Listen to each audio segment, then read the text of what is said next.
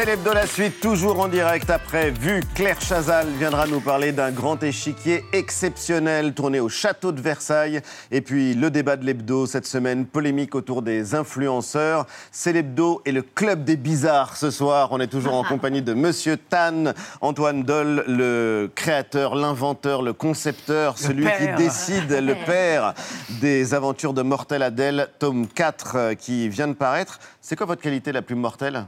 À moi Ouais. À vous. Ah, panique Euh, ma, ma- ma créativité. Ouais, je Votre crois que c'est mon créativité truc, c'est- C'est le truc qui me fait me lever le matin. j'a- J'adore créer. Et c'est une semaine euh, sur le niveau de la mortalité, elle est combien? Cette semaine, Ouais. elle a été complexe. Un peu complexe Je vois que monsieur Instagram. J'ai l'impression qu'il y a de l'info, ouais. Mais non, pas du tout. Mais en l'occurrence, c'est ce qu'on invite à faire euh, dans l'agenda. C'est chaque semaine, les gamins sont invités à On note le taux leur- de mortalité de sa semaine. Ouais, Exactement. Donc, euh, Vous, il est faible, là. Cette semaine, ça a été compliqué, Ah. mais je suis ravi d'être avec vous ce soir. eh ben, on est ravis de vous avoir avec nous. Euh, D'où vient le pseudo, Monsieur Tan? Monsieur Tan, c'est parce qu'en fait, mes neveux et nièces, quand ils étaient tout petits, n'arrivaient pas à prononcer Antoine, ils m'appelaient Tan. Ah, Ah, Mais voilà, merci en tout Ah cas, ouais, Antoine. On va taper Tan. Tan. On va taper Euh, non, Tan, euh, j'entends. Non, Marqué déposé. en fait, oui, il y a une marque déposée. En plus, c'est même pas une blague. C'est vous Monsieur Tan Co. Tan. Eh oui, Monsieur Tanenko est devenu Puisque vous avez euh, repris en fait le Ah ouais. contrôle et donc c'est vous maintenant qui éditez ça. Donc les là, aventures les, de Mortel vous Adèle. parlez sont, sont effectivement publiées chez notre maison d'édition avec Diane et moi, euh, Monsieur Tanenko. Et donc, euh, dans votre journal, dans le journal en tout cas, il y a euh, le défi des bizarres à relever. Il y en a un que j'adore. Pendant une heure, vous ne pouvez J'adore. parler qu'en faisant des bruits d'animaux. Et ça On a commence essayé. Et ça commence maintenant. Succès d'audience assuré. Tu Oui, commencer c'est ça. Ah ouais, À commencé. part miaou, moi aussi, je sais pas trop quoi dire. Et pourtant, dans 30 millions d'amis, Moi, j'en ai tu avais fait des reportages euh, Ah, moi, je suis un sur- spécialiste du cocker. Du cocker. Mais voilà, il y a la prescription aussi. Hein. Bon, alors dans ces cas-là, n'en parlons pas. Il y a une question qu'il ne faut jamais poser, et ça, il faut le savoir autour Et de tu la vas la table. poser. ça qu'on Ouais. posé. Et toi, tu veux faire quoi Ah, quand tu seras plus grande? Ah. Bah. Non, mais parce que ce que vous proposez, en fait, c'est euh, C'est- plutôt que de répondre à cette question qui est infernale pour tous les gamins, Bah oui. vous proposez un générateur de bêtises. Ah. Et un générateur de bêtises, euh, parce qu'une bêtise par jour, C'est bon pour la santé. Exactement. Et alors, donc, le générateur de bêtises, il fonctionne de manière assez simple, même très simple. On prend la première lettre du prénom, la première lettre du nom. Par exemple, toi, Eva, ton destin, c'est de cuisiner les bizarres. Ouais, et j'accepte tout de suite. Jean-Michel, ton Ouais. destin, c'est endormir les planètes. Ah, ben d'accord. Pas mal. C'est pas mal, c'est Ah, ça, poétique. Déjà, Ouais, ouais. j'essaie d'endormir les gens. Ouais. Alors, endormir les planètes, je peux essayer. On s'attache à Mortel Adèle quand on est son créateur? Oui, bah moi, elle fait partie de ma vie depuis que j'ai 14 ans. Donc c'était à, la- à la base quelque chose qui m'a moi sauvé quand j'étais ado Ouais. et qui est devenu aujourd'hui une petite fille dont je, que j'élève. Donc c'est ma fille de papier. euh, c'est- Mais Mortel Adèle, vous avez trouvé ça tout de suite? Parce que c'est un truc. euh, Euh, elle, a, elle a eu différents noms au fil Ah. du temps, plus ou moins énervés. Euh, Ah, et pour arriver à ce consensus, et finalement Adèle, c'était quelque chose de cyclique. Je m'appelle Antoine Doll, ADL. Voilà, je pense Ah. qu'on est, on est sur quelque chose de très psychanalytique. c'est c'était pas mal. C'était tout de suite une petite fille quand vous l'avez Ça a tout de suite été une petite Ouais. fille. Et le, le premier trait qui a été tracé, c'est cette barre de front. C'est le jour où j'ai rayé cette feuille de colère quand j'avais euh, 14 ans et, et qui est devenu le, le- le regard qu'elle a aujourd'hui Ouais. et qui m'a refait exister quand j'étais adolescent. Et ensuite, il y a eu le fantôme qui est venu pour euh, l'accompagner, qui est son ami en fait, et C'est qui ça. est euh, son guide et son inspirateur. On retrouve des sujets, alors sérieux pour le coup, qui sont vraiment liés au harcèlement euh, dans vos livres. Vous imaginez, mais c'est poétique, vous imaginez un cimetière par exemple pour, entourer, pour enterrer tous les soucis qui nous tracassent. Ça, c'est euh, quelque chose de fort. Vous imaginez aussi, et ça, c'est très utile, Jean-Michel, une catapulte pour expédier tous ces tracas Ouais. Et un mixeur imaginaire pour détruire tous les tracas également. Ça, j'aime Mais bien. oui, parce qu'on passe beaucoup de temps, je trouve, dans la journée à, à- à- à remettre au fond de nous des émotions qui sont quand même utiles. On a tous rêvé de catapulter, euh, j'imagine, autour de cette table, euh, nos, Oh, ça, c'est nos- arrivé, nos- oui. nos entités supérieures. Et effectivement, je trouve que c'est intéressant de, de se l'autoriser parfois dans un petit coin de notre esprit. Et ça, c'est euh, ce que permet justement la liberté de Mortel Adèle. Il y a des tutos pour apprendre à la dessiner. Ça, c'est assez euh, formidable parce que vous invitez vos lecteurs à inventer des bulles. On peut même faire le test grandeur nature autour de la Mhm. table. Qui aurait la meilleure idée de bêtise pour se faire adouper par euh, Mortel Adèle? Ah, Allez, Antoine. Non, mais ça m'a- intrigué parce que quand j'ai vu ce test que vous faisiez faire aux enfants, je me suis dit, mais je ne saurais pas quoi faire en fait. Et là, je me suis Moi, dit, mais ai en plein. fait, mon imaginaire est en train de. L'insouciance qu'on a quand on est enfant à s'imaginer des bêtises, tout ça, je suis en train de devenir une adulte chiante, quoi. Euh, Mais- pas vraiment, non, moi. parce que vu le nombre de bêtises que tu fais, je crois qu'on est encore euh, très très proche de, de l'enfance. On la bêtise, je pense que j'irai à Austerlitz pour, euh, pour déclencher une bataille. Ah, pas mal. Je fais référence Moi, à autre chose. Ah oui, ah oui. Oui, à Alain Duhamel, à Napoléon. À Napoléon. Et à la limite, c'est une bataille qu'il a gagnée. Celle-là, oui. Oui. Bah, je vais pas prendre une bataille qu'il a perdue. hein. Alors, secret de fabrication quand même, Mortel Adèle, elle est inspirée d'autres héros qui font partie de nos imaginaires. Entre autres, euh, Roald Dahl, je crois, notamment Oui. Charlie et la chocolaterie. Du coup, on ne résiste pas à l'envie de rediffuser. Puis après, vous nous parlez de cette inspiration. Un extrait de son adaptation au cinéma réalisé par Tim Burton.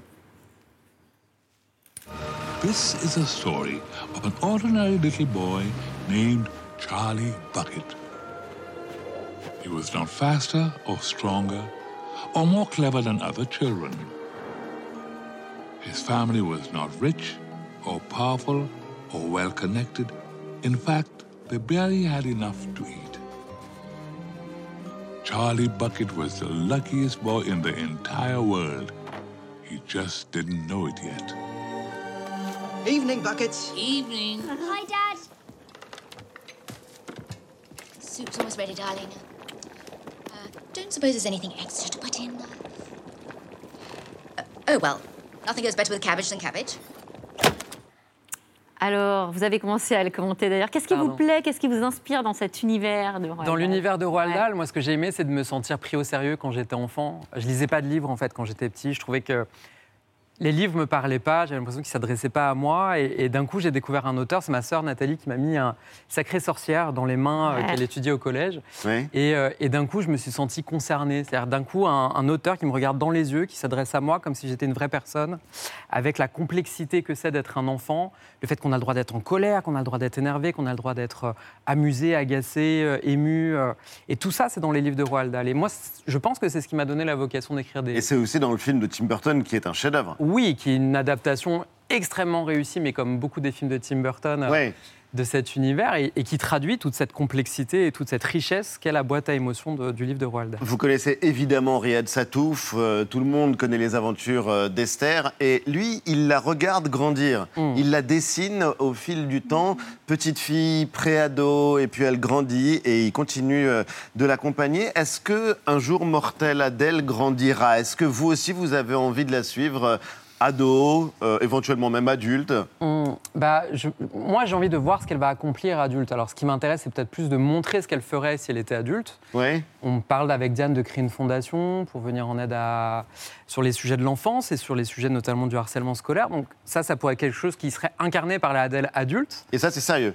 Ça, c'est sérieux. Ouais. Euh, après, euh, la faire grandir dans la BD, moi, je trouve qu'elle est utile à l'endroit où elle se tient. Je, je- je vois la centaine de courriers qu'on reçoit par semaine. C'est des enfants qui veulent pas être Adèle, mais qui veulent être amis avec elle parce qu'elle leur apporte quelque chose dans le quotidien. Elle leur donne une, une force pour affronter des choses. On, on- on- on sous-estime la violence du quotidien des enfants. Bien sûr. Euh, et, et- et elle est utile à cet endroit-là. Donc, moi, pour moi, c'est extrêmement précieux de préserver ça. Les centaines de gamins qui euh, vous écrivent ou qui écrivent à Mortel Adèle, ils euh, lui écrivent pour lui demander quoi? Est-ce lui qu'ils lui écrivent comme on écrit au Père Noël ou est-ce qu'ils lui écrivent pour lui dire que c'est un modèle et une inspiration? Bah, un peu de ça, un peu des deux, en fait. C'est vraiment des, des demandes de conseils. Alors là, maintenant qu'on a le podcast aussi sur l'appli Gulli, il y a aussi toute cette dimension où euh, il lui demande des conseils auxquels elle peut répondre Oui. via le podcast. Euh, mais il y a aussi ce, ce- ce truc de nous dire, euh, bah, effectivement, qu'elle leur donne du courage, qu'elle leur donne un- euh, de la fierté aussi. Et ça, c'est un mot qui est important parce que on a beaucoup d'enfants dans, dans nous, les rencontres qu'on fait, et dans les enfants qu'on qu'on voit dans les écoles où on va, des enfants qui n'ont pas conscience de ce qu'ils sont, de la force qu'ils ont, de la lumière qu'ils ont en eux. Et, on trouve intéressant d'avoir un personnage qui les aide à célébrer ça, à célébrer cette, euh, cette fierté. Comment vous trouvez les mots? Euh, Comment vous trouvez les mots que vous mettez dans la bouche de d'Adèle Zut, par exemple? Non, pas Zut. J'ai eu cette idée un jour incroyable. Inventer un mot, trois lettres, zut. Bah, Adèle, elle est née dans ma sphère familiale déjà quand j'étais petit. C'est la façon dont on se parle à la maison, c'est les funky moumoutes, c'est les poussez-vous les moches, c'est les toi je te zut. Oui. Euh, tout ça, c'est des choses qui viennent vraiment de, de- de cette partie intime de mon histoire. Et puis, euh, L'idée, c'était pas non plus d'en faire une fresque historique, un peu ce que- finalement ce qui est devenu Esther. C'est-à-dire que Esther, ce sera un objet incroyable pour les Esther de sociologues de demain qui vont découvrir tous les termes, tout le langage des ados d'aujourd'hui. Là où nous, Adèle, on essaie de la garder dans quelque chose d'un peu plus intemporel et, et dans quelque chose vraiment de l'enfance. Et puis, euh, c'est d'utilité publique parce qu'on apprend aussi, alors c'est l'expérience interdite, Ah à fabriquer du slime. Ah ouais, Donc, avis Ah à tous les gamins. Merci infiniment, monsieur Tam. Merci, euh, Antoine. Mortel, Adèle, VIB, Very Importante, Bizarre, le tome 4 des aventures de Mortel Adèle. Il y a le journal des bizarres et on est tous le bizarre, Bizarre de, de quelqu'un. Sans oublier l'agenda pour la rentrée, le podcast, bref, le monde, le monde de Mortel Adèle. Vous êtes tous les bienvenus. Merci. Dans un instant, l'émission Le Grand Échiquier s'est installée au château de Versailles pour célébrer la langue française. On en parle avec Claire Chazal. Ce sera juste après vue.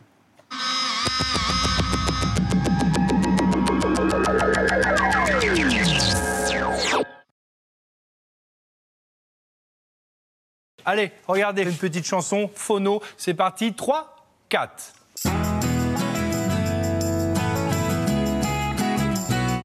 Aux États-Unis, c'est la première fois dans l'histoire qu'un ancien président est inculpé par la justice fédérale. Donald Trump est convoqué au tribunal mardi prochain, accusé notamment de rétention illégale de secret d'État. Il lui est reproché d'avoir conservé des cartons de documents dont certains classés secret défense après son départ de la Maison-Blanche. Parfois synonyme de casserole. Affaire. Les affaires. Plusieurs observateurs semblent confirmer que la contre-offensive ukrainienne a débuté alors que la destruction du barrage hydroélectrique de Takovka a fait au moins 13 morts et obligé des milliers d'habitants de la région de Kherson à évacuer. Cela fait trois jours qu'ils vivent entourés par les eaux.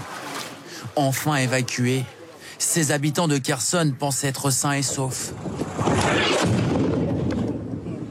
Un obus russe s'écrase à seulement quelques mètres de ce bateau.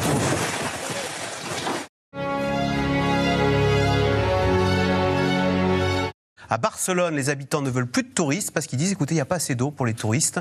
Euh, L'eau, on se la garde. C'est pour les Barcelonais. On est au Honduras, dans la région du Oro. Et qu'est-ce qui se passe? Il y a un phénomène météo un peu inexpliqué, mais il y a vraiment des poissons qui tombent du à ciel coup, tombent du ciel. Mais regardez, c'est une pluie de poissons.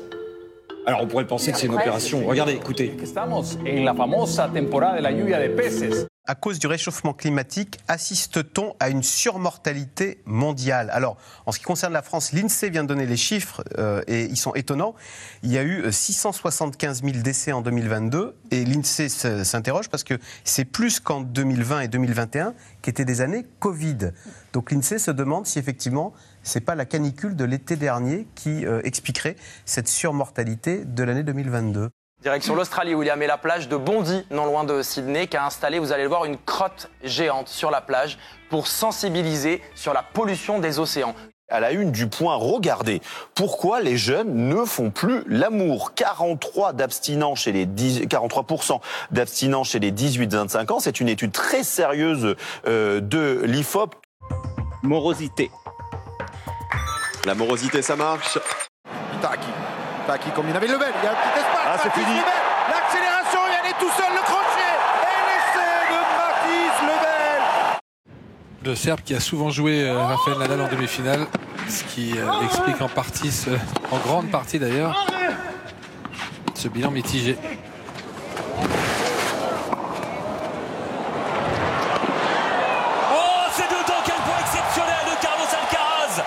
Toujours l'effroi et l'émotion à Annecy, ville traumatisée au lendemain de l'attaque qui a gravement blessé quatre enfants notamment, dont l'état est désormais stable. Ils ont tous pu être opérés, c'est ce qu'assure la première ministre Elisabeth Borne. Hier, on l'appelait seulement l'homme au sac à dos, celui qui a pourchassé l'assaillant. Aujourd'hui, voilà Henri, le héros, aussi courageux que modeste. Il ne faut pas me traiter en héros national. Pourquoi? Parce que j'ai agi comme tous les Français auraient agi, devraient agir. Étudiant de 24 ans, catholique. Combien il y a de cathédrales en France? Depuis plus de deux mois, il avait entamé à pied un tour de France des cathédrales qui l'a mené jusqu'à Annecy. Ce que je sais, c'est que j'étais pas là par hasard. Sur mon chemin des cathédrales, j'ai j'ai croisé la route de cet homme et j'ai agi vraiment instinctivement. En tant que président de la République, je suis très fier de vous. Et c'est la première chose que vous avez dite, ce n'était pas un hasard. je retiens que cette phrase est quand même extrêmement euh, puissante.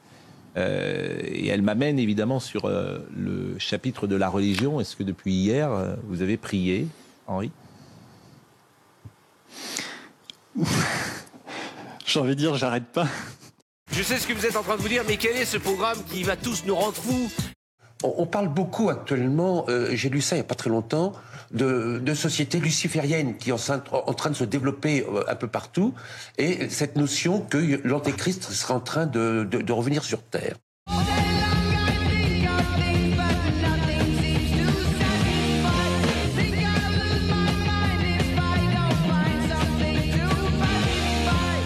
Je vous repose la question autrement. Est-ce que le mal est en train de gagner du terrain dans notre société? Et alors, bien, bien sûr, bien sûr, mais bien sûr, alors ça c'est sûr. Moi, j'avoue que là, j'arrive à un, à un seuil de saturation. Comme vous l'avez dit, c'est l'horreur euh, absolue. Poignarder des, des bébés dans leur poussette, c'est terrible. Moi, je suis maman et je vous assure que hier, j'ai pas pu tweeter en fait.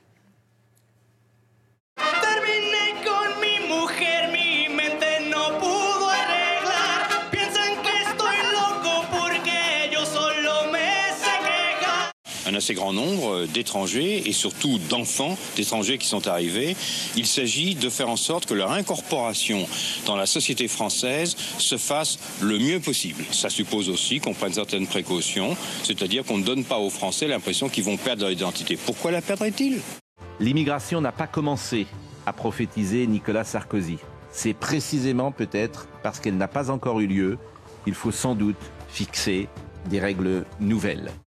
Je crois au contraire que nous devons démontrer que nous sommes d'une société ouverte, capable d'assimiler, comme nous l'avons fait déjà si souvent dans le passé, de nous enrichir au lieu de nous appauvrir et surtout d'avoir confiance en nous-mêmes, en notre capacité d'inventer et avec des matériaux humains, techniques nouveaux, de faire une société qui soit plus dynamique. C'était vu, c'est l'hebdo continue. Bonsoir Claire Chazal. Bonsoir. Merci infiniment d'être euh, notre euh, invitée, notre maîtresse de cérémonie, comme vous l'êtes dans le vous. Grand Échiquier. Le Grand Échiquier qui fait son grand retour euh, vendredi prochain à 21h10 sur France 3. Émission exceptionnelle dans le plus beau décor qui soit. Versailles pour la troisième fois. On a- nous avions Ouais. déjà présenté deux émissions qui racontaient l'histoire du château et du parc, etc. Euh, bien sûr, les- tous les artistes qui avaient contribué à la construction du château et puis la vie de Molière. Euh, et là, euh, deux grands échiquiers aussi, dont un consacré à la francophonie. Voilà. À la francophonie, rendre hommage à la langue française. Alors, il y a un co-animateur ou quelqu'un qui vous accompagne, Un en Belge tout cas. même, oui. Il est belge. Ouais, nous avons une québécoise. On le connaît bien, avons- une québécoise, Alex Vizorek. Du Maghreb, euh, d'Arbenjeloun, d'Afrique. Enfin, il faut aussi célébrer la langue française dans le monde. En fait, c'est ça, l'idée de ce grand échiquier, c'est de montrer comment la langue vit, comment elle se transforme et comment elle rayonne à travers le monde.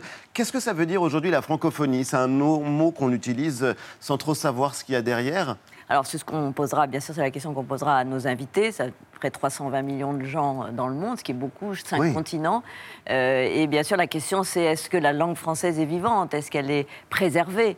Euh, J'entendais Régis Debray l'autre jour sur euh, France Culture, je crois, dire on a une littérature. Même si l'État français est en déliquescence, la langue se maintient parce que la, parce que la littérature. Donc, euh, nous, on, on y croit. C'est pour ça qu'on a invité des chanteurs Oui. qui magnifient la langue, euh, des danseurs qui ont, évidemment incarnent des personnages de la littérature, bien évidemment des rappeurs, bien sûr des auteurs. Enfin, voilà. et c'est vrai que ça va, euh, Malik, on va faire euh, la liste de ce casting assez euh, exceptionnel, mais euh, la langue française, elle ne vous semble pas en danger aujourd'hui?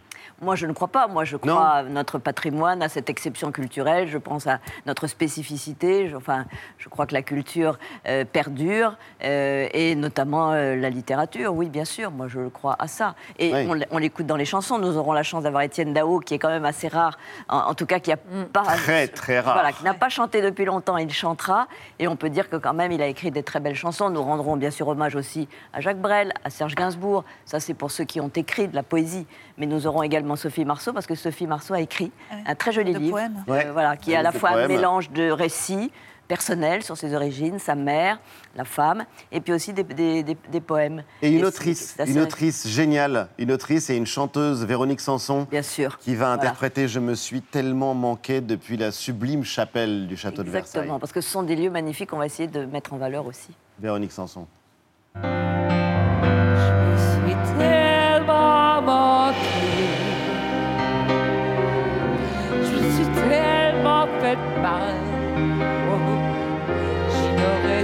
gens. Ça me paraissait normal. Je m'étais tellement trahi. Je lui rendu les armes. Oh, et j'ai tout démoli à cause d'une petite larme.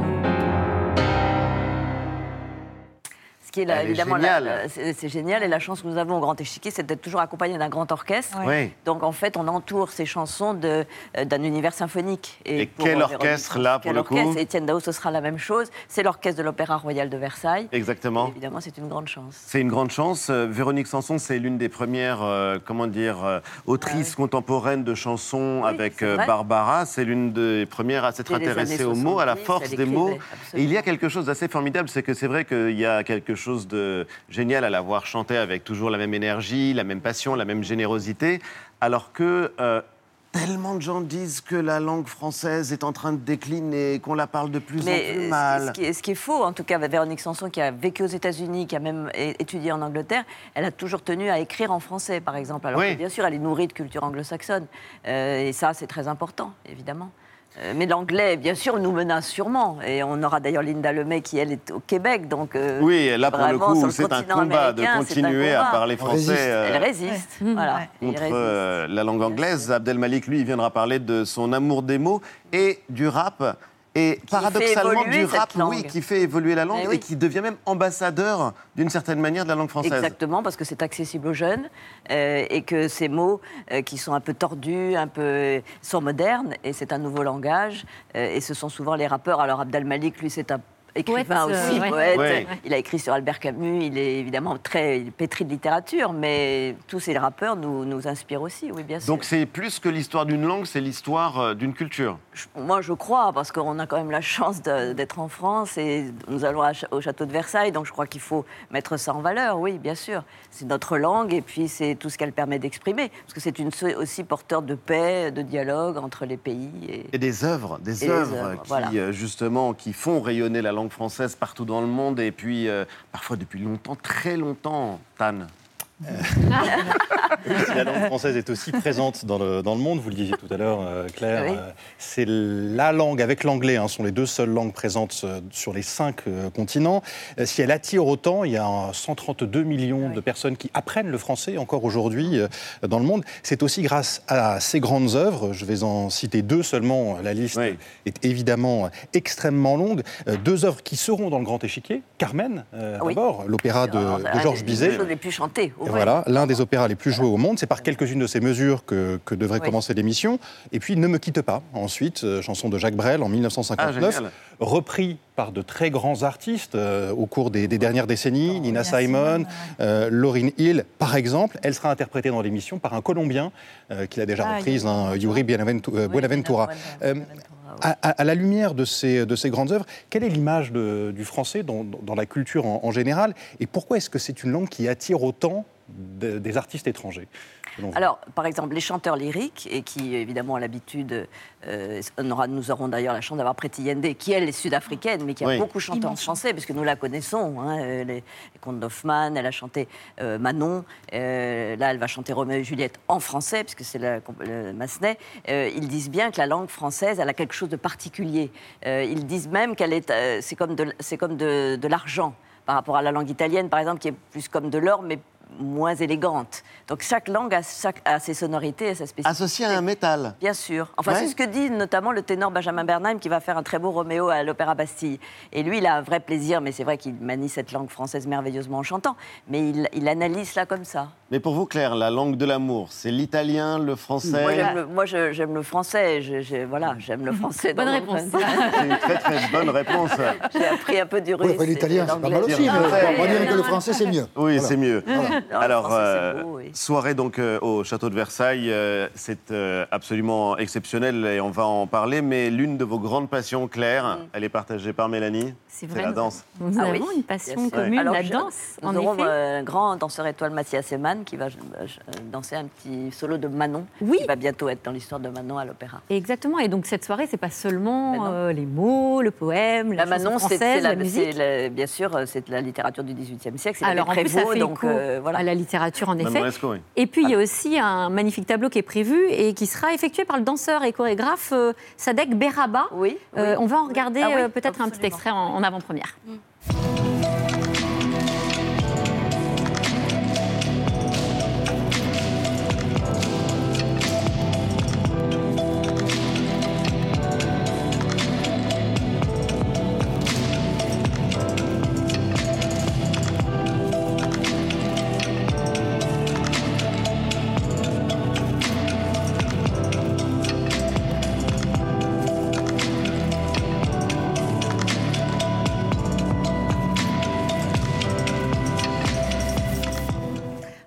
c'est magnifique, extrêmement graphique Ah comme tableau. Les bras et les mains qui bougent surtout. C'est du walking. euh, si Pourquoi cette, euh, cette Du- passion que Euh, du euh, walking euh, C'est le mot français. Oui, non, non, français, non, oui. je dis ça parce que ça va être repris dans Roméo et Juliette là avec Thomas Joly. Euh, le walking, c'est une danse de combat des homosexuels dans les bars gays de Los Angeles dans les années 70. C'est avant le voguing. Ça peut vous dire quelque chose Ça, aussi. ça me dit Et donc c'est les bras et les mains qui bougent seulement, enfin essentiellement. Voilà. D'accord. Je voulais juste rebondir sur la passion de la danse que vous avez, Oui. parce que je sais que vous la pratiquez aussi. Oui, Donc oui, c'est plus que juste une Non, fascination qu'on peut voir depuis son canapé, euh, de manière très assidue. Vous la pratiquez de manière très assidue et depuis très longtemps. Pourquoi cette, cette passion-là? Peut-être même, qu'est-ce que ça dit de plus la danse par rapport à votre passion, je sais pas, pour le théâtre, la musique, le. Moi, le je vais, je vais tout voir, mais parce que j'ai cette chance-là et j'aime ça, mais euh, c'est devenu petite. J'étais, j'étais petite et j'allais dans des cours de danse et j'aimais ça. Vraiment, j'ai adoré ça. Je ne sais pas d'où ça vient, mais j'étais évidemment pas assez douée pour en faire ma, ma vie, ma profession et ma carrière. Donc euh, voilà, j'ai continué à en faire. Du mais... coup, vous avez mal Mais Vous assez. avez fait, journa- vous avez J'ai- fait journaliste. euh, J'ai Voilà. très bien tourné. Oui, et puis euh, l'importance des mots, métier. et notamment pour transmettre euh, à la fois l'information, mais votre passion et la passion euh, Moi, de la j'ai essayé culture. d'en parler souvent à TF1 déjà, oui. Et vous êtes euh, assise à côté de l'un de ceux qui incarnent la francophonie. Non mais c'est vrai, dans les médias, demandait- il se demandait ce TV5. qu'elle allait- Ah oui, ce qu'elle allait TV5 dire. Monde. TV5 Je vais Monde. un mot sur les œuvres francophones euh, qui sont Ouais. diffusées, euh, des œuvres contemporaines, hein, qui sont diffusées dans le monde entier grâce à, à une chaîne qui est très particulière et qui m'est chère, hein, TV5 Monde. Euh, c'est la seule langue, la langue française, qui possède une telle chaîne euh, qui euh, réunit. Qui rayonne dans le monde entier, qui est diffusée dans quasiment tous les pays du monde, et qui réunit les Canadiens, les Québécois, les Belges, les Suisses, les Français, les Monégasques euh, aussi euh, depuis quelques mois maintenant. Et c'est un, un- un outil extrêmement important et, euh, pour la défense et la promotion Moi, de la j'ai langue française. présenté mes premiers journaux, donc voilà. Sur TV5 Oui, absolument. Et ben voilà qui vous euh, réunit. Pour, Ouais, continuer à défendre la langue française, donc c'est bien. de- Et c'est vrai qu'elle est regardée parler du partout dans le monde, même à Madagascar, on regarde. Ouais, euh, particulièrement en Afrique, mais pas seulement. euh, Ouais. Françaises. Et le Grand Échiquier, c'est euh, évidemment une émission culte, c'est évidemment une émission qui fait rêver. qui fait rêver des générations entières de téléspectateurs et de téléspectatrices. Et on a rêvé sur les premières Voilà, émissions, sur les premières émissions. Elle était portée par un, un immense homme de télé et de radio, Jacques Chancel. Je sais qu'il y a un- une séquence qui vous a marqué, Claire Chazal. On est en 1978. Et sur le plateau du Grand Échiquier, on va retrouver notamment un duo de comédiens, Francis Huster Ah oui, Jacques et Weber. Jacques Weber. Ah oui. Et je m'aperçois d'une chose. Vous êtes boulimique, vous êtes impatient, il est sage, il est attentif, vous croyez avoir le génie, vous aimez les honneurs. Oui, oui, beaucoup. Vous êtes à la- J'aime les honneurs. Vous Je- êtes je à la comédie française et lui, il a pris sa liberté. De. Je suis de la comédie française. Oui, oui, ben, c'est l'histoire du lièvre et de la tortue. Alors en fait, ce ne sont que quelques secondes. n'a jamais voulu y rentrer. Voilà, c'est- Bien que prix d'excellence. hein, quelques secondes dans une euh, séquence qui dure assez longtemps, où Francis Huster est volubile, il n'arrête pas de parler pendant que vraiment Jacques Weber est, est, euh, très calme. Pourquoi cette séquence, elle vous avait marqué? Euh, D'abord parce que moi j'aimais déjà beaucoup le théâtre et j'allais à la comédie française petite, donc tout ce qui, incarne- tout ce qui était la comédie française, pour moi, ça me faisait rêver. Euh, et puis Jacques Weber, je le voyais a- ailleurs aussi. Moi, ils, me, bah, ils étaient les deux dont on parlait à l'époque, c'était, j'allais dire, les deux euh, acteurs de théâtre brillants. Euh, et qui ont fait d'ailleurs des carrières très différentes. Mais euh, moi, je, oui, j'aimais voir l'envers du décor. Ouais. Les voir chez Jacques Chancel, c'était au fond euh, les découvrir autrement. ouais. Euh, c'est ça que j'aimais, moi. Qui aimeriez-vous interviewer Allez, dans l'idéal? Vous avez interviewé les plus grandes stars de la planète. Oui, je- enfin, je- bah, oui, j'en ai reçu beaucoup. euh, encore, la- oui, les étrangers, bien sûr. On est. euh, J'avais eu la chance de re- recevoir Mats Mikkelsen l'année dernière à Cannes parce que c'est un acteur que j'admire beaucoup. Mais par exemple, Johnny Depp, j'aimerais beaucoup le rencontrer. Johnny Depp. Je le trouve euh, vraiment assez formidable dans Jeanne du Barry. Voilà. En Louis XV. Oui, ah oui. Je trouve que là, il est immédiatement un grand acteur. Enfin, dès le premier plan. Eh ben, écoutez, euh, merci infiniment Claire Chazal. Et puis, euh, on va vous offrir ce numéro Ah oui. de légende. Mais je- euh, D'abord parce que vous parliez de Serge Gainsbourg, parce que ces deux immenses talents ont tellement porté la couleur de la francophonie, et parce qu'on pense fort à Jane Birkin. Et voilà, on va donc vous offrir ce Ouais, numéro de légende. Et le grand échiquier spécial francophonie, c'est au château de Versailles. Ce sera vendredi prochain à 21h10 Voilà. sur France 3. Avec Et Alex puis, Vizorek qui sera à, mes côtés. avec Alex Euh, oui, bien Vizorek. sûr. Et en attendant une prochaine émission, vous serez accompagné d'André Manoukian. Oui, et ça sera sur l'Arménie. à l'Arménie. Merci infiniment, Claire, d'avoir été partie de la francophonie aussi, invitée. euh, l'Arménie. J'ai oublié la France, de mentionner la France tout à l'heure, mais évidemment. Non, mais à ce moment-là, il y a le Liban, il y a des pays oui, très oui, frères de, la France qui sont vraiment. euh, voilà, qui ont un lien. Merci à vous, Claire. Maintenant, le débat de l'hebdo. Les polémiques n'en finissent pas autour des influenceurs et des influenceuses. Pour la première fois, une loi vient d'être adoptée par euh, le Parlement pour encadrer les pratiques de ce nouveau métier. Et le mé- mot métier, je le mets entre guillemets. Vous savez que c'est pas facile Tu fais de des faire ce que rimes vous avez fait pendant des des, rimes années avec un immense talent, à savoir un lancement. Je reviens maintenant à l'essentiel, le débat de l'hebdo, les influenceurs au cœur de la polémique. Avant d'en parler avec nos invités, récap en images de Claire Bellassène et Juliana Cahen. C'est la première fois qu'une loi définit le statut d'influenceur et lui impose des limites. L'Assemblée nationale a adopté. Les influenceurs sont désormais tenus pour responsables de plein droit à l'égard des acheteurs. Ils sont suivis par des millions de personnes. Aurore a perdu 350 euros sur un site de trading. Comme vous avez vu, tout est réel. Je vais vous mettre l'offre ici. Véronique, qui a perdu les économies de son ménage, 10 000 euros. Ces derniers mois, de nombreux influenceurs sont qualifiés d'influx-voleurs. J'ai volé personne. C'est pas du tout dans le but de tromper mon public. D'une manière générale, là, on est vraiment dans le Far West. Ce texte a pour objet de réguler un secteur qui jusqu'à présent souffrait de zones grises. Des plaignants ont lancé des actions collectives contre les dérives de certains. Les principales victimes euh, sont souvent des jeunes. Leïla, mutilée par des injections sauvages. Il faudrait déjà que les plateformes elles-mêmes régulent déjà la promotion d'activités illégales. Comment défendre un modèle de consommation qui soit plus vertueux Nous sommes donc euh, le premier pays du monde à légiférer sur l'influence commerciale. Je ne fais pas ça pour l'argent. Bon, euh, je vais pas vous mentir, un petit peu quand même. Les influenceurs ne sont, ri- ne sont rien d'autre que des publicitaires et ils sont à ce titre soumis aux mêmes lois que n'importe quelle agence de publicité. C'est un premier pas, saluons-le. Il y a encore du chemin. Les influenceurs au cœur du débat avec nos invités. Karine Fernandez, elle est présidente de l'UMIC, l'Union des métiers de l'influence et des créateurs de contenu, et le député Europe Écologie Les Verts, Aurélien Taché. Ils sont face à face dans Célébdo.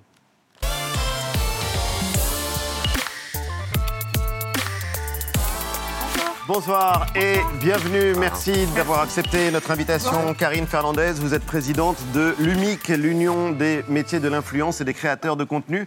Car c'est un métier, vous allez nous expliquer euh, pourquoi. C'est, euh, on peut le dire assez simplement, le premier syndicat des influenceurs. Aurélien Taché, député Europe Écologie Les Verts, bonsoir. Euh, Vous aviez déjà proposé une loi en novembre dernier pour encadrer euh, les pratiques euh, des influenceurs sur les réseaux. On vient de le voir dans le récap. Il y a eu donc cette loi qui a été adoptée pour régulariser, encadrer les pratiques des, des influenceurs. Il y a déjà les premières sanctions pour les pratiques commerciales trompeuses. Aurélien Taché, vous, vous avez plaidé pour la définition du statut ou du métier d'influenceur. Alors, petit exercice de définition, allez-y, et puis euh, vous aurez votre tour, euh, Karine. Bah, en tout cas, nous, ce qu'on voulait réguler avec cette loi, c'était vraiment euh, les gens qui ont effectivement une certaine notoriété, une certaine audience sur le web et qui ont une rémunération euh, en retour. Parce que vous avez aussi des tas de gens qui sont influenceurs. euh, euh, Peut-être on pourrait considérer que certains artistes, certains acteurs politiques sont des influenceurs finalement. Et c'était pas du tout l'idée d'encadrer ça. L'idée était vraiment d'aller sur finalement cette espèce de, de zone grise où on a des, des gens qui font des placements produits, qui font des et qui donc reçoivent des rémunérations. Souvent, euh, tout ça est très éthique, c'est très euh, encadré. Euh, L'UMIC, par exemple, fait un très bon travail. Moi, je connais bien Gallo Diallo, puisqu'il est de Sergi, c'est un producteur qui fait beaucoup de contenu très éthique. Mais vous avez aussi des influx voleurs, comme on les a appelés à un moment, On va des y escrocs, venir. et ceux-là, il fallait les réguler. Donc c'était vraiment la définition, on se disait audience et rémunération. Et vous parliez d'un marché sans foi ni loi. Définition d'influenceur Euh, Pour nous, euh, vis-à-vis de la loi, on avait deux distinctions justement, parce que la loi voulait définir l'influenceur et on voulait plutôt ramener ça vers la définition de la pratique de l'influence commerciale. Parce que comme on le disait, un influenceur, ça peut C'est être... subtil, oui. Alors Eh expliquez-nous c'est pourquoi. ça. C'est Bah. Parce qu'en en fait, la loi euh, voulait euh, trouver des solutions à la zone de flou qui réside autour du fait de faire de la promotion commerciale de quelque chose. Et influenceur, c'est pas une fin en soi. À la base, un créateur de contenu, parce que nous, c'est le terme qu'on utilise au sein de l'UMIC, Oui. c'est des gens qui vont agréger autour d'eux une communauté parce qu'ils ont une passion ou des valeurs communes et qui va du coup bah, fédérer des gens et qui vont se mettre à les suivre. Mais ils font pas ça en premier lieu pour générer de l'argent ou pour influencer des gens. Donc il vaut mieux définir la pratique de l'influence Ouais, commerciale. comment, comment faire, euh, pour le dire vraiment de manière euh, vulgaire et un peu rapide, mais on peut dire que créateur de contenu, c'est une sorte de cache-sexe euh, ou de camouflage pour euh, ne pas voir justement des pratiques qui posent problème. Bah non, justement, on trouve qu'on est d'accord sur le fait qu'il y avait des choses qui posaient problème dans le, dans le milieu, puisque c'est un métier qui est très récent. Donc Oui. il fallait pouvoir l'encadrer, il fallait pouvoir se dire, OK, qu'est-ce qu'on peut faire, qu'est-ce qu'on ne peut pas faire? Mais on parle, là, on, on essaie d'intervenir sur l'influence commerciale. Donc à partir du moment où il y a un échange donc, de services Oui. ou d'argent, quelles sont les règles? Donc il vaut mieux plutôt intervenir au niveau de la loi sur la pratique de l'influence commerciale que sur la, la création de contenu en tant que tel, puisque au quotidien, chacun de nous, on crée des contenus sur les réseaux sociaux. C'est Oui. pas ça qui posait problème, c'était l'aspect commercial de la collaboration.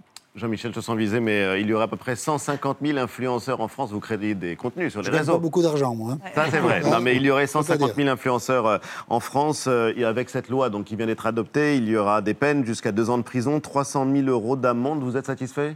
Oui, oui, oui, parce que d'abord, il y a tout un tas de domaines qui vont être sortis, euh, qui vont être complètement interdits euh, finalement de ce type de placement produit. Je pense euh, à la promotion d'opérations de, chirurgie esthétique, je pense à des choses qui touchent à la santé, je pense à, à aussi à la mise en scène euh, d'animaux sauvages. On a eu un, un artiste récemment qui s'est euh, mis en scène avec un bébé panthère. Enfin voilà, on, ne fait, on, ne- on ne pourra plus faire ça demain. Et puis surtout, On ne euh, pourra plus faire ça demain. bah, en tout cas, ce Même sera si on est installé à Dubaï.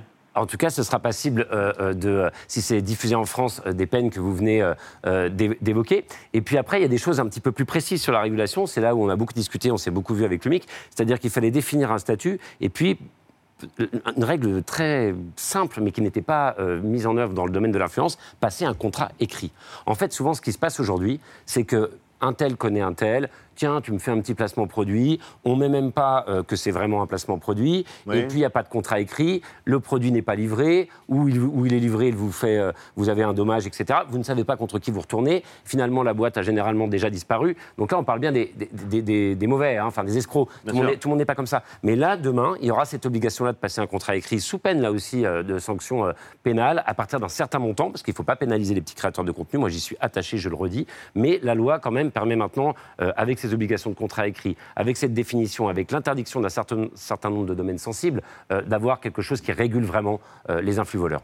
Les influx voleurs, justement, puisque c'est le mot qu'on euh, emploie le plus souvent. Vous, vous êtes satisfaite qu'on mette des lignes claires Oui. qu'il y ait des pratiques. Vous représentez euh, plusieurs dizaines d'agences, On en- Oui, c'est ça. mais il y a des influx voleurs. Il y a les influx voleurs. euh, c'est un terme qui, euh, au début, nous faisait aussi rire, mais qui est quand même euh, assez, assez réaliste. Il y avait quelques dizaines d'influenceurs qui profitaient de leur audience, mettaient en danger le consommateur et, et vraiment flirtaient avec toutes les limites possibles pour en tirer profit. Oui. On, on insiste au sein de l'UMIC sur cette distinction entre ces influx voleurs qui sont quelques dizaines et les dizaines de milliers de créateurs de contenu qui n'ont rien à voir avec ça. Et je rebondis sur ce que vous disiez. Euh, la majorité des cas aujourd'hui, il faut en être vraiment conscient, ce n'est justement pas le coup de euh, ils se connaissent entre eux et ils se, ils se passent sous la, toi- sous la table un petit contrat qui n'est pas signé, etc. Au contraire, aujourd'hui, la majorité des annonceurs dans le secteur sont des grandes marques qu'on connaît tous, euh, qu'on retrouve dans les grandes surfaces, peu importe, et qui passent justement par des process très stricts, euh, qui faisaient leur propre contrat et qui imposaient déjà des règles, mais qui du coup vont devoir être mises à jour par rapport à la loi qui a été votée. Mais qu'est-ce qu'il y a de différent avec la pub? Ouais. Bah, de toute façon, on s'est un petit peu inspiré de ça. On n'est pas parti de rien. Euh, la question au départ, c'était un petit peu de regarder si effectivement on pouvait encadrer ça de la même manière euh, que la pub. Euh, un, des autres secteurs qui peut être un peu proche, parce qu'il y a beaucoup d'agences aussi. On a beaucoup parlé de ces agences. Là, on n'en a pas encore parlé ce soir, mais il y a un certain nombre d'agences qui ont défrayé la chronique avec un certain nombre de, personnalités, Magali Berda, d'autres, etc., qui finalement faisaient l'intermédiaire. Et si vous voulez, on s'est demandé si c'était pas un peu comme une agence de, de mannequinat. Ça peut paraître bizarre, mais à un moment, on s'est demandé si c'était pas ça le modèle économique qu'il fallait dupliquer. Bref, on a cherché, on a creusé, on a essayé d'inventer quelque chose qui soit un peu plus adapté parce qu'effectivement, euh, la pub aujourd'hui, on Oui. prend un exemple. Euh, dans la loi, on dit euh, les produits, par exemple, type euh, alcool, tabac ou autres, euh, ne peuvent pas être finalement euh, faire l'objet de promotion sur, le, sur le web par, par, par des, par des influenceurs. Ben, la loi E20 interdit déjà ça à la télévision. On ne l'avait pas dans le domaine de l'influence. Donc il y a beaucoup de choses Ah comme oui, ça mais sur les réseaux avancer. sociaux, il y a tellement de choses qui sont possibles et qui ne le sont pas à la télévision, par exemple. Est-ce que vous, vous attendiez la régulation du législateur français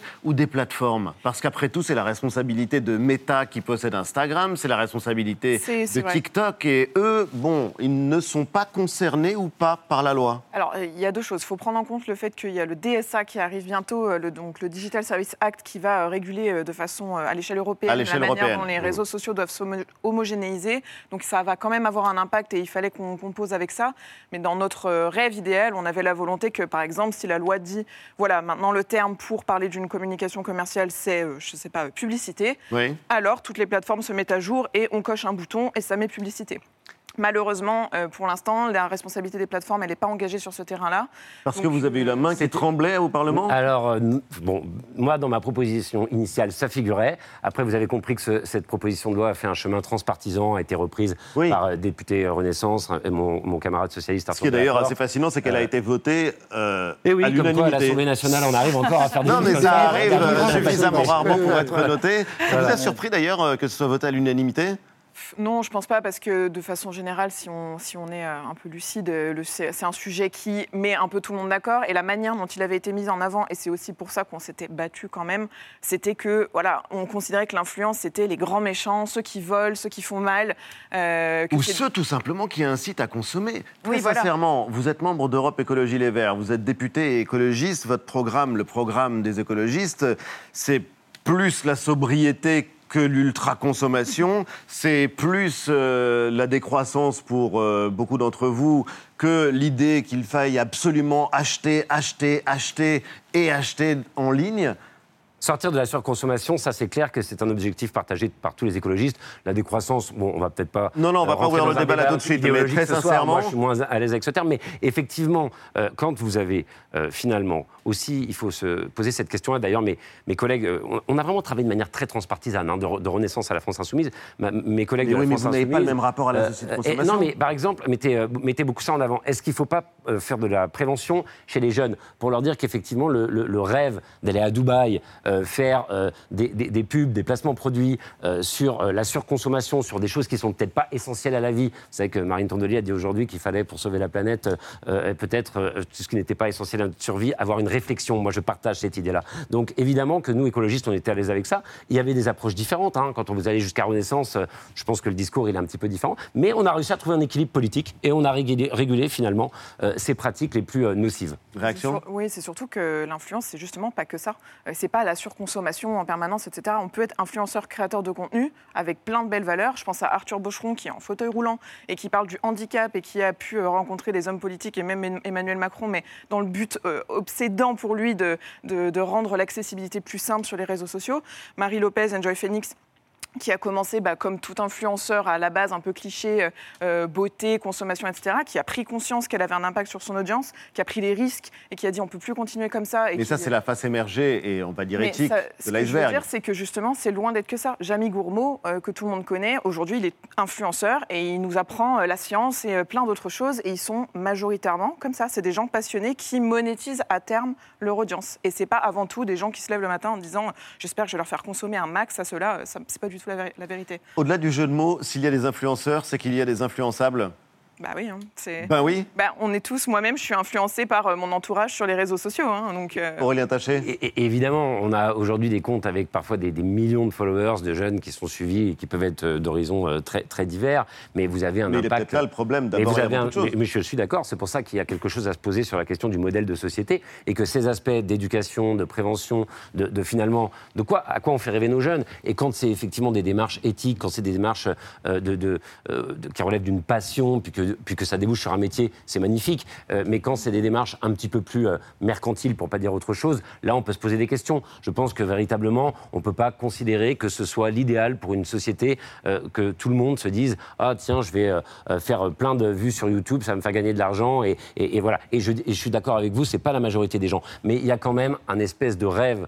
Euh, pour le coup, euh, je sais pas si on peut parler de rêve parce que c'est plutôt euh, Un cauchemardesque de mon point de vue, euh, mais qui est en train de s'instiller dans la tête de beaucoup de jeunes. Moi, moi, une des raisons qui m'a fait travailler là-dessus, c'est vraiment parce que j'ai vu beaucoup de jeunes des catégories populaires ou des quartiers populaires être très touchés par ça. Ils sûr. peuvent euh, parfois euh, faire des choses très bien. On parlait de, de, de Gallo Dealer tout- à l'heure, mais qui peuvent aussi perdre énormément d'argent comme ça. Moi, j'avais fait un travail sur les paris paris sportifs. sportifs, c'est voilà, catastrophique. les paris sportifs, c'est un peu la même chose. hein. Vous avez euh, voilà, des, des pubs très ciblées, euh, euh, mettre la daronne à l'abri, etc. On voit bien de qui on parle. hein. On va chercher les jeunes des quartiers populaires.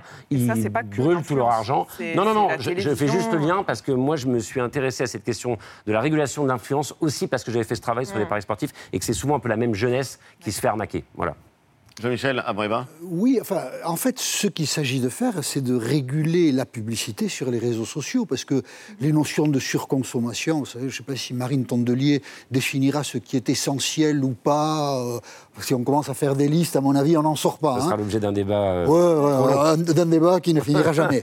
Et en fait, ce qu'on cherche à faire, c'est à réguler la publicité sur les réseaux sociaux. Après, il faut considérer que chaque Et la publicité pour des produits nocifs. oui, oui mais que chaque individu est aussi libre de consommer ce qu'il a envie de consommer. Si les choses sont produites, c'est que des lois sont respectées, donc après, euh, la consommation n'est pas vraiment le problème.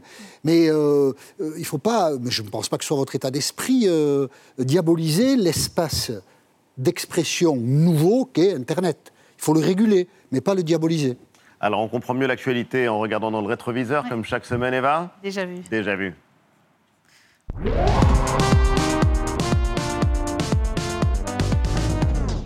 Bon, alors, trouver des archives sur les influenceurs, vous imaginez que c'est un peu plus compliqué. Mais on s'est posé quand même la question de savoir comment tout ça avait commencé. Et sans doute avec les blogs, c'était il y a une vingtaine d'années que les blogs euh, sont apparus. Vous savez, c'est les journaux numériques plus ou moins intimes, hein, où n'importe qui pouvait déjà raconter son quotidien. Et figurez-vous que ben, les politiques ont été les premiers à en faire euh, usage. Nous sommes en 2005, et qu'ils soient de gauche ou de droite, ils cèdent tous aux sirènes de l'Internet. L'internet. Julien Drey. On apprend que le député socialiste a un perroquet. On discute des problèmes de logement, de la banlieue, tout ça en langage texto. À droite, le site d'Alain Juppé, écrit en chiffres, est plus intimiste. Il raconte son procès, sa difficulté à quitter la mairie de Bordeaux, et puis aussi la mort de sa mère. Entre deux sujets politiques, on apprend qu'il a dévoré DaVinci Code, des sites pionniers qui pour l'instant concernent très peu d'hommes politiques. Alors c'est ce que vous disiez, c'est que le blog était devenu un outil de communication. Mais alors donc pour des personnalités connues, comme on vient de voir, mais aussi pour des anonymes, en 2006, le Trésor de France 2 consacre un sujet à la mode des blogs. Même les grands-mères s'y mettent, et parfois avec euh, quelques déconvenus. Écoutez bien. Sur la toile, les mamies conteuses foisonnent. Cette arrière-grand-mère de 79 ans a très facilement créé son journal en ligne. Mais parfois, la technique déblogue.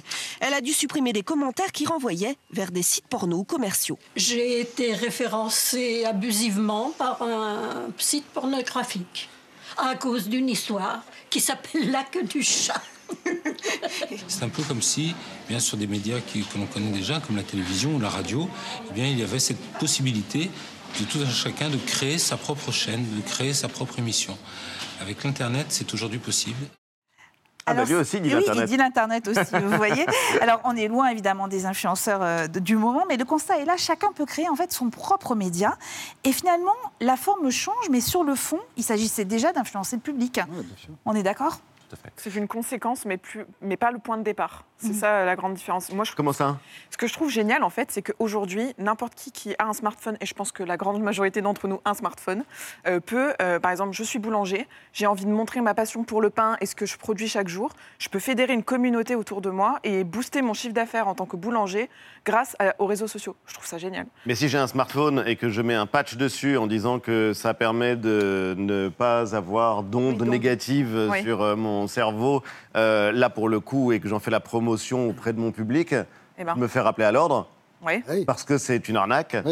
Donc il faut vraiment essayer de trouver Ouais, la ligne de crête pour euh, distinguer les Vous deux. allez avoir les moyens pour euh, contrôler tous les Alors qui ça sont c'est euh, vraiment ça c'est vraiment la question à, à un million d'euros. Mais bon d'abord dans la proposition de loi on a essayé de cibler quand même les secteurs les plus problématiques. Je le disais tout à l'heure un, sec- un- un des secteurs qu'on n'a pas encore cité c'était les crypto-monnaies les produits financiers. Là il y a des arnaques énormes. Euh, bon on a tous entendu parler de, de Marc Bata. Il y avait, il y avait ce YouTuber qui s'appelait CryptoGouv qui a, des- qui a détourné des millions d'euros à, à quelques centaines de personnes. Bon au-delà de ceux qu'on a euh, listés et que la loi euh, véritablement euh, interdit et les principes de régulation qu'on a mis, la, la question maintenant c'est comment on va aller contrôler si ces contrats écrits ont bien été passés, est-ce que ces sanctions vont bien être prises? Et là, moi, j'ai un désaccord euh, avec, euh, par- pour le coup, la, la- la- la- la majorité à l'Assemblée nationale, c'est-à-dire que tant qu'on n'aura pas renforcé les moyens de la Direction générale de, de, de- de- DGCCRF. la DGCCRF, de la concurrence et, et des fraudes, on va avoir beaucoup de mal. Alors, on avait plein d'amendements formidables dans le projet de loi budgétaire pour ça, mais le 49.3 a fait qu'on n'a pas pu les étudier. Vivons libre, D'amener 49 Vivons libre, mais dans les règles. Mais dans les règles. C'est important, et puis c'est aussi pour ça que dès le départ, euh, l'UMIC a, plutôt euh, été en faveur d'une loi, mais qui va directement euh, faire appel aux règles qui existent déjà. Il y en a beaucoup dans la publicité, et comme on le disait tout à l'heure, c'est quand même très proche, la publicité en ligne et les règles qui existaient déjà. Simplement, dans la loi, le mot influence, influenceur n'existait pas. Donc, euh, la zone grise devait euh, être éclaircie. Donc, nous, on est ravis qu'il y ait des règles qui, au moins, soient claires pour tout le monde, euh, qui soient les mêmes pour tout le monde et qui ne laissent plus place au débat. Et on espère surtout maintenant pouvoir contribuer à former les gens. Parce que Oui. c'est. En fait, je pense qu'on oublie vraiment qu'aujourd'hui, créateurs de contenu, comme on le disait autour de la table, je pense qu'on est la plus de la moitié à être, malgré nous, créateurs de contenu. Mais on n'a pas accès à une formation comme vous allez l'être pour être garagiste demain, pour vous dire ça tu peux, ça tu peux pas, ça tu peux, ça tu peux pas. Il faut rendre accessible l'information. Je suis persuadée qu'aujourd'hui, et d'ailleurs on le vit alors que c'est des gens qui sont dans ce métier, euh, qui, qui stressent là aujourd'hui, qui se disent waouh, la loi est passée, mais du coup, qu'est-ce que je dois faire? Qu'est-ce que j'ai pas Ouais, le droit de faire? sûr. Il faut contribuer énormément à la formation. On espère pouvoir réussir à mener ce, ce gros projet ensemble. Mais euh, si les gens ne sont pas informés, ils ne peuvent pas respecter. Donc il faut sensibiliser au maximum. En tout cas, influenceur, le mot est rentré dans le dictionnaire, il est maintenant entré dans la Oui. loi et c'est le début d'une histoire euh, qu'on espère effectivement euh, et débarrasser de toutes ces dérives et de ce qui euh, en fait euh, les dangers. Jean-Michel? La dernière histoire La dernière histoire.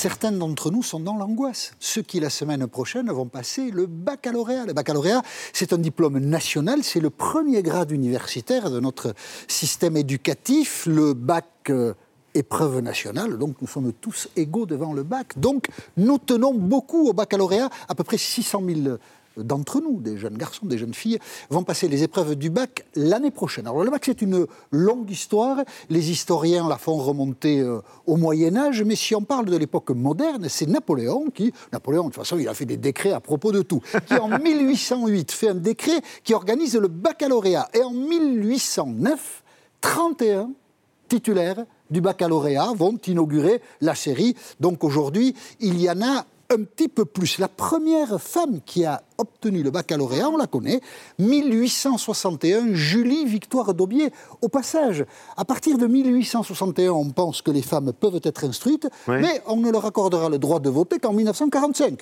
ce qui est quand même euh, une petite contradiction. Si on les instruit, c'est pour qu'elles puissent s'exprimer, sinon ça n'a pas de sens. Certains crus du baccalauréat sont particuliers. 1940, juin 1940, des Français passent le baccalauréat en 1940. Alors 1940. que- alors qu'il y a des panzers euh, un peu partout Oui. en France. hein. donc euh, c'est un peu compliqué quand même. Mais la chronique de l'époque nous dit qu'au 14 juillet, toutes les personnes qui devaient passer le baccalauréat ou qui ont pu le passer, ben voilà, c'était fait. Voilà, et on a pu partir en vacances euh, à partir du 14 juillet 1940 et 1944. Dans, l'académie de- dans les académies de la région de Normandie, on déconseille aux élèves de quitter la classe des épreuves du baccalauréat, même s'il y a des alertes aériennes. Parce que sinon, ça fausserait euh, euh, les épreuves. Et donc, euh, en 1944, on a aussi passé le baccalauréat. On l'a passé en 1968. Mais là, le contexte est très différent. En mai, la jeunesse s'est révoltée. Donc en juin, on ne va pas l'embêter, la jeunesse. Et dans la mémoire collective, le baccalauréat le plus facile de l'histoire à obtenir, c'était en 1968. En 1984, un ministre s'installe à la tête de l'éducation nationale, il s'appelle Jean-Pierre Chevènement. Et lui, son projet, c'est de démocratiser le baccalauréat et de faire de 80% d'une tranche d'âge des bacheliers. Et donc ça donne ce titre dans Libération euh, cette année-là, tous bacheliers, voilà. Le diplôme devient accessible à tout le monde et c'est une porte d'entrée pour euh, les études supérieures. Et en 2004, un autre ministre de l'Éducation a une mauvaise idée. Il s'appelle François Fillon, il est donc ministre, et lui, ce qu'il veut, c'est que l'on puisse obtenir le baccalauréat, non plus en passant des épreuves, mais par le filtre d'un contrôle continu qu'opéreraient les enseignants auprès de leurs élèves. Tollé On ne va pas toucher au baccalauréat, à ce monument qu'a construit Napoléon. Nous voulons passer les épreuves du baccalauréat. Voilà. Mes chers amis qui allez le passer la semaine prochaine, on ne peut pas vous éviter cette épreuve-là. Le baccalauréat, ça se mérite. Bon courage en tout cas, et on est avec vous. Merci Jean-Michel, merci infiniment à tous les deux d'être euh, venus euh, débattre euh, sur notre plateau. C'est l'hebdo se termine. Lundi, 19h, vous avez rendez-vous avec Anne-Elisabeth Lemoine et toute l'équipe de C'est à vous. Quant à nous, on vous donne rendez-vous samedi prochain, 19h. Merci de nous avoir suivis.